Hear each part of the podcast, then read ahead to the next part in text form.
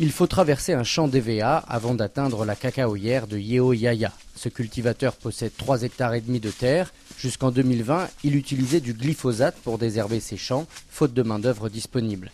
Mais en aspergeant ce produit chimique, il s'interroge sur les effets qu'il produit sur sa santé. Souvent, quand tu finis de traiter, tu vois que le corps même, ton, propre corps, commence à te brûler. Mais si je continue, est-ce que ça ne va pas me tuer demain à petit feu? Il constate aussi que sa terre s'appauvrit. Ces herbicides dont on traitait avant, au départ, on se disait quoi? C'était très bon pour le sol. Pourtant, on se mentait, on se blaguait. L'herbicide traité sur le sol, il y a des insectes sur le sol, ça les élimine. Exemple, il prend le serpent, les escargots le mille pattes, les vers. Si ça arrive à tuer les insectes qui doivent nous aider à fertiliser le sol, c'est que la terre ne sera plus fertile. Et que quand on traite, le sol devient dur. Ça devient tellement dur qu'on ne peut rien faire dessus. Que non, il y a des endroits où les à mourir. C'est alors qu'il rencontre Cédric Conan, également cultivateur et membre de l'Union interrégionale des sociétés coopératives.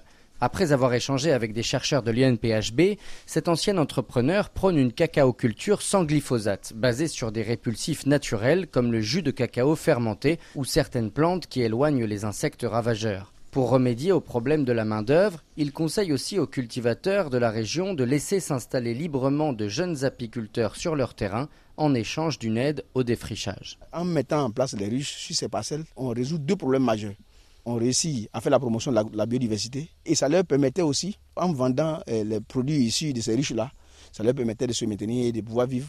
Ils ont eux-mêmes leurs ruches et en nettoyant dans, les ruches qui sont dans les cacaoyers, en même temps qu'ils nettoient aussi autour des cacaoyers. Nous sommes en train de réussir à résoudre le problème du glyphosate. Axel Kassaraté a 25 ans, il est apiculteur depuis 4 ans.